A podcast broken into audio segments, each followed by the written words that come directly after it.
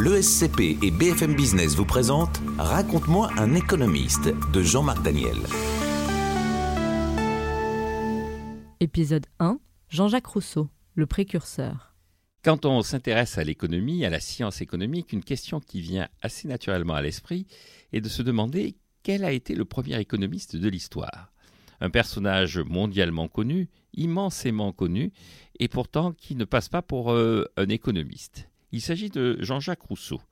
Pourquoi Jean-Jacques Rousseau? Parce que Jean-Jacques Rousseau a écrit l'article Économie politique de l'encyclopédie, l'œuvre de référence de Diderot et de d'Alembert. Jean-Jacques Rousseau, rappelons-le, est né en 1712, le 28 juin, dans une famille protestante de Genève, et c'est un personnage immense, comme je le disais. C'est un personnage qui est à la fois un philosophe, qui est un musicien. Dans l'encyclopédie, les articles sur la musique sont de la main de Jean-Jacques Rousseau. C'est aussi un romancier. Son roman La Nouvelle Héloïse a été à l'époque un best-seller. Et puis c'est un penseur politique. Tout le monde pense évidemment au contrat social et à ses discours. Or, dans un de ses discours, celui sur l'origine de l'inégalité parmi les hommes, il critique euh, le droit de propriété.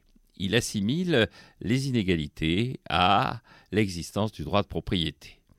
Ça va aller tellement loin qu'il va vouloir revenir en arrière, proposer à Diderot d'écrire au travers de son article sur l'économie politique dans l'encyclopédie un contre-argumentaire sur le droit de propriété. En fait, quand on lit cet article, on est à mi-chemin entre Antoine de Montchrétien, quelques conseils sur la gestion des finances publiques, et Adam Smith, une véritable réflexion sur la création de la richesse. Rousseau est avant tout le défenseur d'une vision euh, assez euh, ancienne de l'économie, une vision presque archaïque. Il se fait le défenseur d'un socialisme agraire, d'une vie à la campagne, où l'on danse, où l'on travaille, où on cultive la terre, où l'on a des sentiments qui sont des sentiments nobles et généreux. C'est une grande critique, son article, de la vie euh, dans les villes, où l'on dépense, où le luxe s'étale et où une certaine forme de prodigalité soutient l'activité économique par la demande. Ce qui est intéressant dans son texte, c'est deux éléments clés qui, à mon avis, doivent retenir l'attention pour toute personne qui réfléchit à l'économie. Le premier, c'est une défense du droit de propriété. Alors que, encore une fois, son texte sur le discours sur l'origine de l'inégalité en fait un des penseurs euh, les plus critiques du droit de propriété, en fait un des inspirateurs des théories socialistes du XIXe siècle, dans son discours sur l'économie politique, dans cet article sur l'économie politique qui va être référencé comme étant le discours sur l'économie politique, il défend le droit de propriété en écrivant, là je cite, il est certain que le droit de propriété est le plus sacré de tous les droits des citoyens et plus important à certains égards que la liberté même. Pour Rousseau, on ne peut pas concevoir une société sans droit de propriété. Il a d'ailleurs un argument qui est un argument assez intéressant, c'est que si on veut punir quelqu'un, on peut soit le mettre en prison, c'est-à-dire lui ôter sa liberté, soit lui mettre une amende, c'est-à-dire lui ôter une partie de ce qu'il détient et pour lui mettre une amende, lui ôter d'une partie de ce qu'il détient, il faut qu'il détienne quelque chose. Et donc le droit de propriété, c'est aussi sur le plan pénal une façon de ne pas être conduit à des extrémités en termes de sanctions des gens qui ne respectent pas les lois.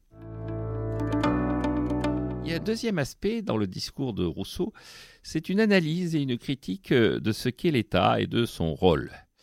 Il a une formule qu'il reprendra d'ailleurs dans la lettre à d'Alembert où il dit il faut se souvenir que impôt et imposteur, c'est le même mot. Un imposteur, c'est celui qui invente des impôts. D'ailleurs, l'accent circonflexe sur le haut de impôt est la trace du S de imposteur.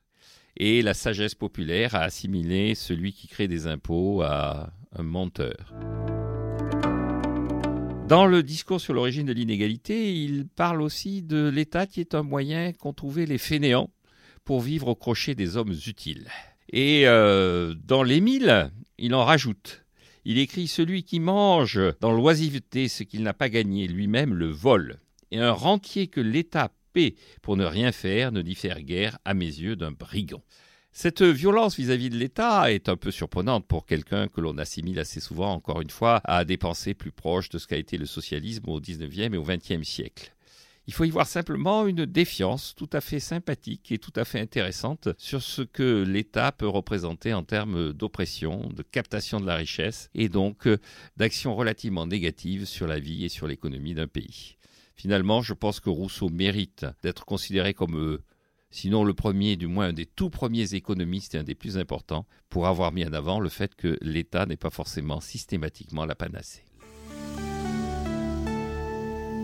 Dans le prochain épisode, Jean-Marc Daniel vous raconte Adam Smith, le père fondateur.